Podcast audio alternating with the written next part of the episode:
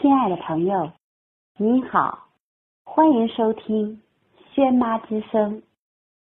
本次与您分享的是一篇励志文章：穿越痛苦，终会无畏。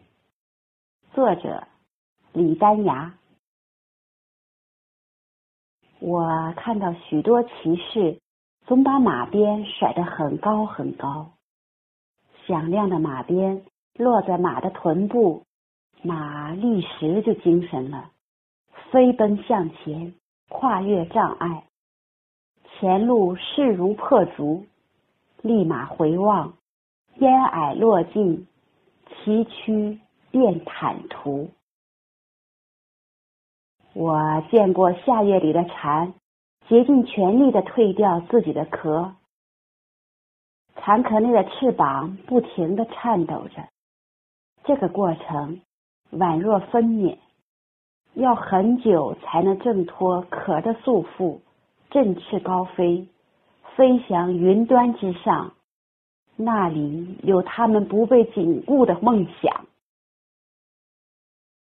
我目睹孩子蹒跚学步，家长们放开手脚，独自让孩子稚嫩的小脚掌一点点向前挪。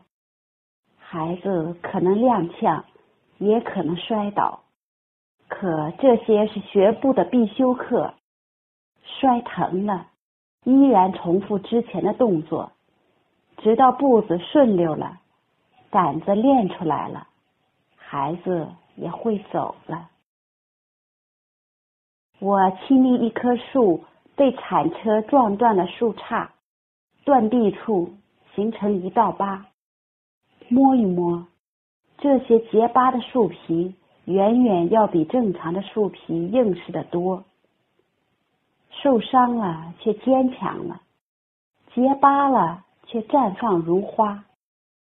何其美妙的伤口，何其值得揣度深思的疼痛。被马鞭抽打的骏马，振翅脱壳的蝉。踉跄学步的孩子，结了伤疤的树，他们疼吗？怎会不疼？但是，生命中所有的成长都是如此，没有疼痛，也就没有成长。诗人说，每一种疼痛都是一种唤醒，是在唤醒我们。我在。我克服，我努力，我迎娶，我不要泪珠，我要做泪主。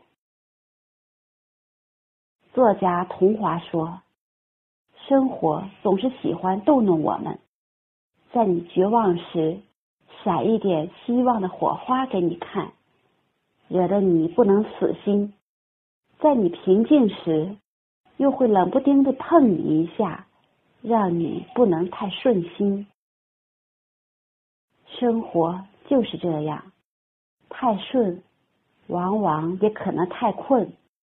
顺了，人就容易睡着；睡着了，就容易栽跟头。生命原来如此，在疼里印证我为什么能，在痛里反省我为什么不能。于是我们疼了，天堑变通途，所以疼是痛的前夜。